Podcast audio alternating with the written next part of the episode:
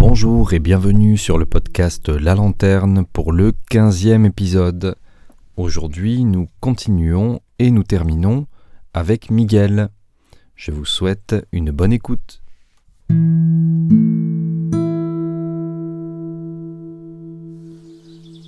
Selon toi, est-ce que et comment le monde pourrait être rendu meilleur? Alors, selon moi, le monde, c'est l'ensemble de toutes les personnes qui composent le monde. Donc, à mon avis, il n'y a pas quelque chose à faire à l'extérieur, mais à l'intérieur. Je crois que si chaque personne fait quelque chose pour être un petit peu plus heureuse, euh, le, monde, sera plus heureux. Parce que nous sommes mm, l'ensemble de, chaque personne en fait. Un, exemple qui a été donné euh, récemment, c'est si, chaque personne est un grain de sable et que chaque grain de sable prend soin de lui, bah finalement toute la plage se sent bien. Mais si moi, petit grain de sable, j'essaye d'améliorer toute la plage, alors que moi je me sens mal, ben ça n'a pas joué en fait. Donc c'est pour ça que ça peut être intéressant d'être dans des associations, des mouvements humanitaires, tout ça, ça peut être pas mal. Toujours à condition de prendre soin de soi, de prendre soin de notre bien-être, de notre bonheur, de notre santé. Euh, voilà. Il y, y a, un ordre. C'est en premier nous, et après ce que nous on est, on le projette à l'extérieur. Mais si moi j'essaye d'améliorer le monde et moi je me sens mal, je suis plein de problèmes, plein de conflits, plein de contradictions, plein de malheurs. Je vais difficilement pouvoir apporter quelque chose d'heureux en dehors. Donc moi je dirais que chaque personne voit qu'est-ce qu'elle peut faire pour se sentir mieux et qu'elle commence à le faire. Et si tout le monde fait ça, demain, le monde peut être mieux. Si tout le monde commence ça aujourd'hui, on fait tous aujourd'hui quelque chose pour ça, demain le monde peut être mieux. Pour moi, c'est aussi simple que ça. En même temps, c'est très très compliqué. Mais voilà. Donc, euh, c'est le conseil que, je peux donner. Tu disais tout à l'heure que tu étais assez euh, créatif, ou en tout cas que tu aimais faire des activités créatives. D'où tu puises ton inspiration dans ces moments-là?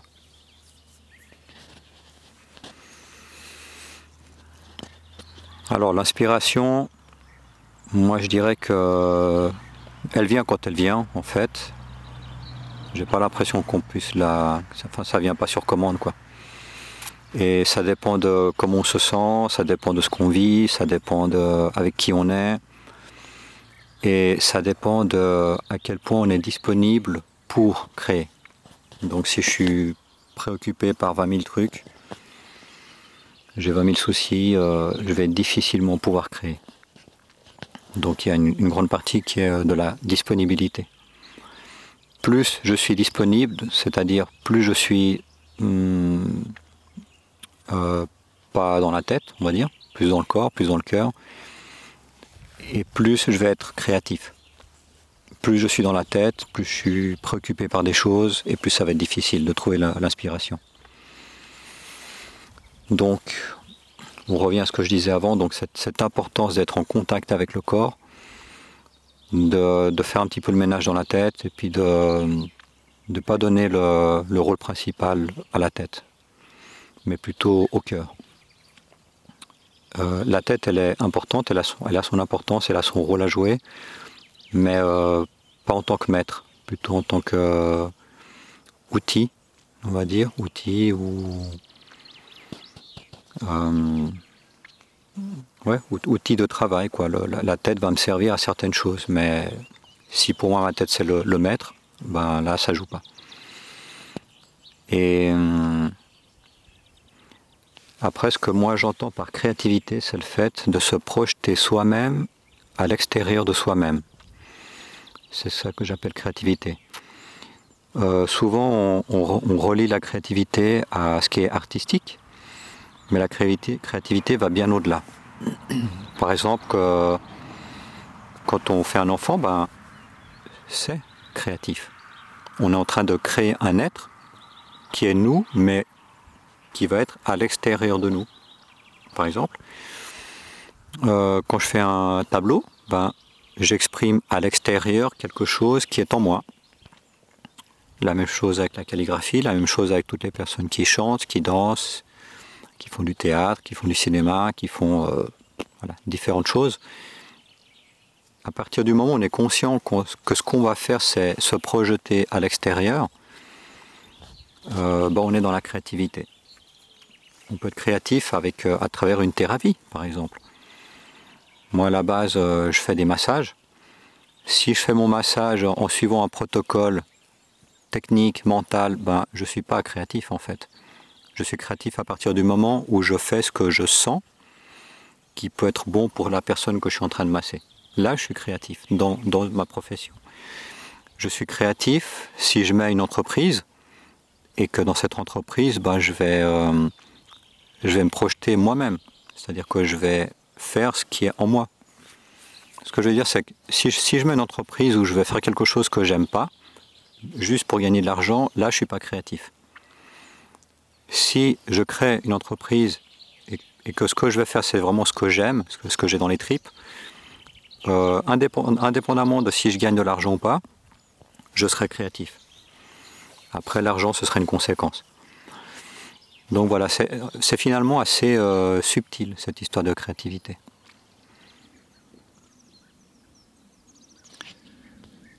en tant qu'être humain, tu es une partie de l'humanité et quand il t'arrive de poser des choix de vie différents de celui que les gens posent habituellement, comment toi tu vis cette chose-là, de se retrouver finalement à contre-courant de la masse? Alors je dirais que hum, ça dépend des choix de vie que j'ai faits, ça dépend à quel moment et ça dépend avec qui j'ai été. Euh, depuis, euh, on va dire, une vingtaine d'années, je mène une vie qui est assez atypique. Et par rapport à ça, il y a bah, le rapport que j'ai avec moi-même par rapport à ces choix. Donc, le rapport avec moi-même, il est, il est clair, il est, je suis en paix avec moi-même par rapport à ces choix. Ensuite, par rapport aux autres, euh, ça dépend. Euh, certaines personnes de ma famille n'ont pas compris et ne comprennent pas mes choix, mais les respectent, donc ça fait que ça va. Il y a des personnes qui m'ont demandé pourquoi j'ai fait ces choix, d'autres personnes ne m'ont pas demandé, donc bon voilà. Mais ils les respectent. Et après, ben, dans les amitiés, la plupart des gens, euh, je pense que comprennent difficilement mes choix. Puis ben, c'est un peu comme pour la famille. certains m'ont posé la question, d'autres pas. Quand on m'a posé la question, ben, j'ai expliqué. Puis là, peut, on peut comprendre. Mais je reviens à ce que j'ai dit à un autre moment. L'important, c'est la relation qu'on a avec nous-mêmes. Et même si de l'extérieur c'est pas compris ou c'est pas accepté, c'est pas très très important à partir du moment où moi je suis en paix avec moi-même là-dedans. Si j'assume euh, les difficultés que j'ai eues et que j'ai, pour moi c'est ok, je, je suis en paix avec ça.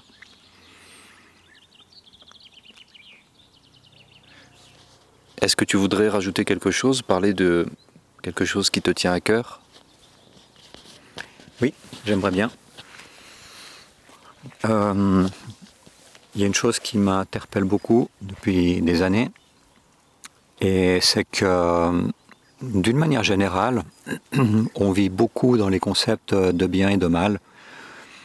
Ça c'est bien, ça c'est mal. Euh, est-ce que je fais bien, est-ce que je fais mal? Est-ce que c'est juste, est-ce que c'est -ce c'est faux? Euh, Un tel est gentil, un tel est méchant il y a cette dualité qui est très très marquée, qui est, euh, à mon avis, extrêmement moralisatrice, extrêmement culpabilisante. Et je crois que c'est pas aidant du tout.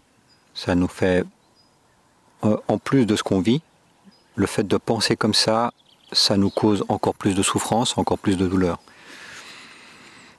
Et ce que j'aimerais dire par rapport à tout ça, c'est que euh, on est fondamentalement des êtres qui sommes blessés. Et ces blessures, elles vont déterminer des comportements. Quand on parle d'une personne qui est méchante, en fait, c'est surtout une personne qui souffre. Si on arrive à changer notre regard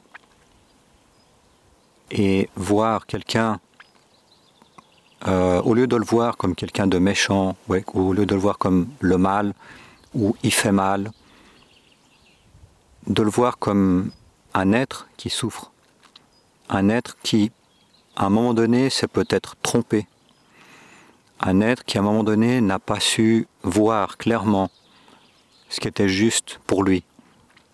Et s'est perdu. Voilà, j'aimerais apporter euh, l'importance de changer notre vision du monde, de changer euh, notre, notre, le regard qu'on porte sur les gens, le regard qu'on porte sur le monde, et au lieu de voir des choses en bien ou en mal, de voir que on est des êtres qui sommes fondamentalement euh, nobles, fondamentalement aimants, fondamentalement lumineux, mais qui sommes profondément blessés. Et c'est ça qui va faire qu'on va adopter des comportements euh, voilà, qui ensuite vont être euh, bah, ce qu'on appelle le mal.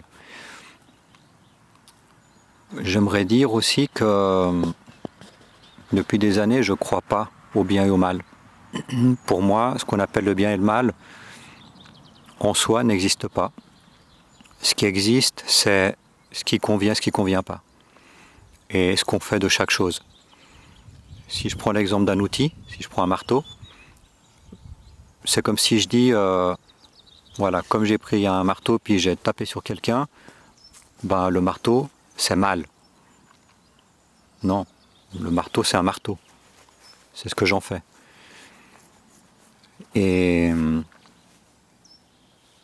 ce que j'en fais ben, peut convenir ou pas. Un aliment peut convenir ou pas. L'aliment n'est pas mal en soi, ou il n'est pas mauvais en soi, il n'est pas bon en soi. Quand je dis euh, je suis allé voir un film, euh, ah le film il est bien. Non, le film est ce qu'il est. Après, moi, le film m'a plu ou le film ne m'a pas plu. La même chose avec une chanson, la même chose avec euh, un livre. Ah, ce livre, euh, il est bien, ou ce livre, il est nul. Non, non, le livre, il est ce qu'il est. Après, moi, il va me plaire, un autre, il va pas lui plaire.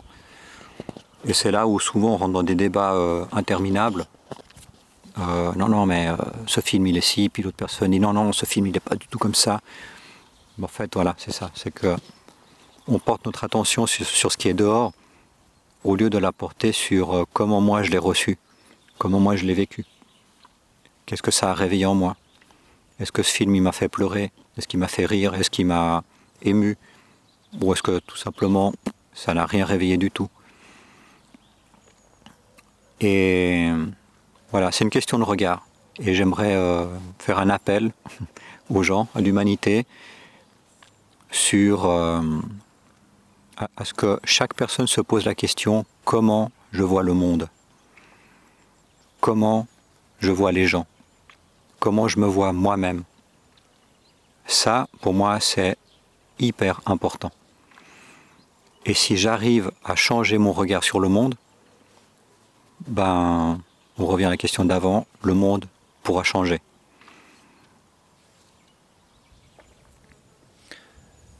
Eh bien, merci beaucoup, Miguel. Est-ce que tu pourrais, s'il te plaît, conclure par une phrase ou une citation, quelque chose de bref que tu aimerais nous dire euh, pour euh, terminer? Oui, j'aimerais dire euh, une phrase. C'est une phrase que j'ai lue dans un livre il y a quelques années qui m'a beaucoup interpellé, qui est restée gravée en moi et qui viendrait résumer un petit peu tout ce qu'on a discuté. La phrase est la suivante. chaque être humain est un écosystème à l'intérieur duquel tout est logique et cohérent pour lui-même. Point. Merci d'avoir pris le temps d'écouter cet épisode du podcast La Lanterne. N'hésitez pas à revenir la semaine prochaine pour un autre épisode et aussi à partager celui-ci. Merci.